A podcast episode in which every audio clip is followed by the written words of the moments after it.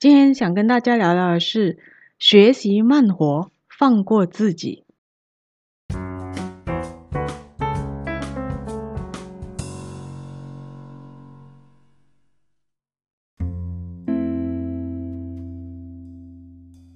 Hello，大家好，欢迎大家收听第八单元的聊聊聊自己。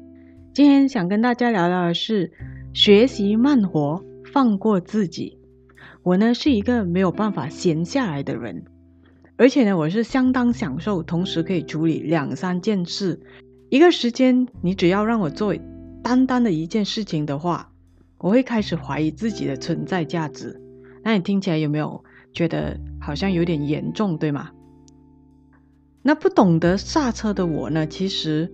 嗯，也是因为这个原因，导致我过去身体的状况呢，渐渐呃符合不到呃这个忙碌的情况的一个原因。辗转的来到意大利呢，对于这个欧洲的大国之一，其实我们难免会对它诶寄予厚望。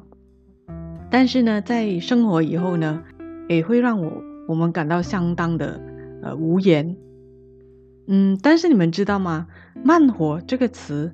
其实是缘起于慢食运动和慢城 （slow city） 的这个概念，而最早启用这个概念的国家，正正就是意大利。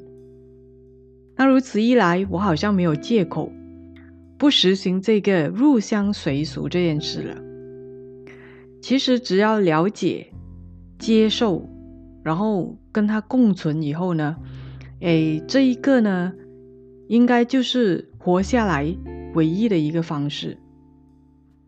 我记得我刚到意大利的时候呢，我要找一个房子嘛，我要租这间房子的时候呢，我联络了那中介。那中介呢，其实用了一个星期的时间来回复我。我当初的想法是，在疫情当下，整个世界，呃，种种的这种行情那么差的情况之下，既然我给了他一个生意。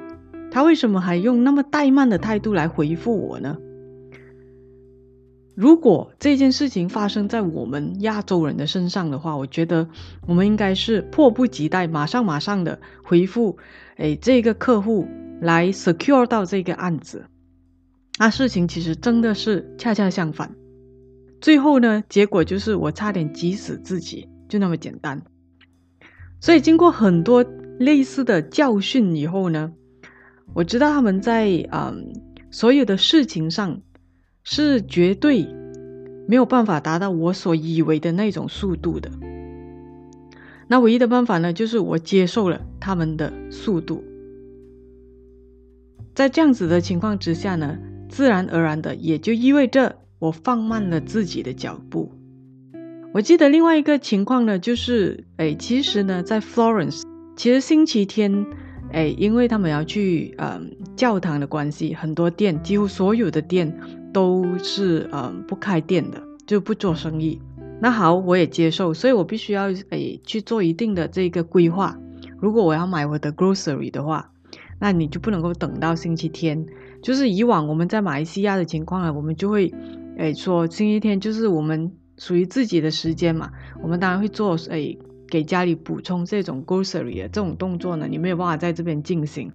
那其实后来呢，我渐渐发现，其实它的超级市场，所谓的我们那种呃 supermarket 呢，其实呃最好的它可能也只开半天。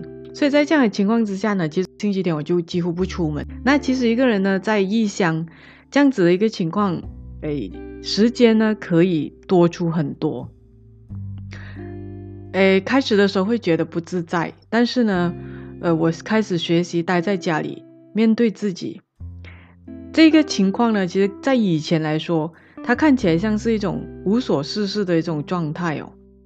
但是呢，只要我稍微的安排，可能我就是做一些家务啊，诶，细心花时间在这些非常小或者以前都不会，呃，花太多时间的一些家务事情上面哦。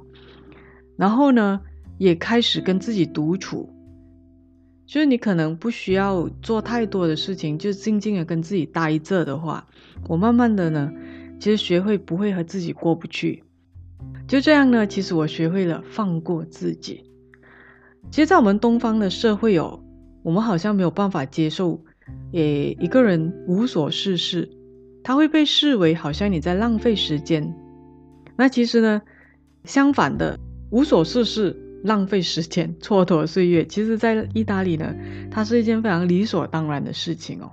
打个比方，我的室友哦，他是一位法国学生，其实他课程呢，其实没有太过忙碌，就我的课程其实比他还要忙。他可以每一天他都在 Florence 哦，不同的角落慢行，或者我们所谓的漫步，他会用步行的方式走很远很远的一个地方，但是就属于在 Florence 的城市里面，那他就这样子的方式呢，去 explore 这个城市。他没有所谓的赶时间，也没有所谓的浪费时间。其实，当他告诉我他自己这样子的一个动作的时候，我是无比的佩服。其实这个动作没有太大的目的啊，可能就只是，诶，对他来说是放松他的思维的一个方式，呃，非常对他来讲也是一个非常享受的一个过程。其实呢，在早在两两两三个月前吧，我学校的课程呢，其实也让我忙得非常的。呃，焦头烂额。哎，现在呢，呃，课程开始来到第一个学期的尾端，哎，也开始比较轻松。你问我嘛，我倒是非常缅怀那段充实的时间。我们没有时间吃饭，从早呢就是忙到晚。于是呢，在现在呃放松下来的时候呢，我必须把自己调回这一个所谓的 relax mode。所以呢，我现在其实也要开始。哎，重新回到我那个放慢的修行的这个轨道上，继续我这个放慢脚步、随性生活的方式。所以呢，这个时候呢，我必须常提醒自己啊，就是放过自己，就是给自己最好的一个修行。那今天就跟大家聊到这边喽，希望你也可以试一试放慢你的脚步。放慢你的生活，放过自己。我们下期再见，拜拜。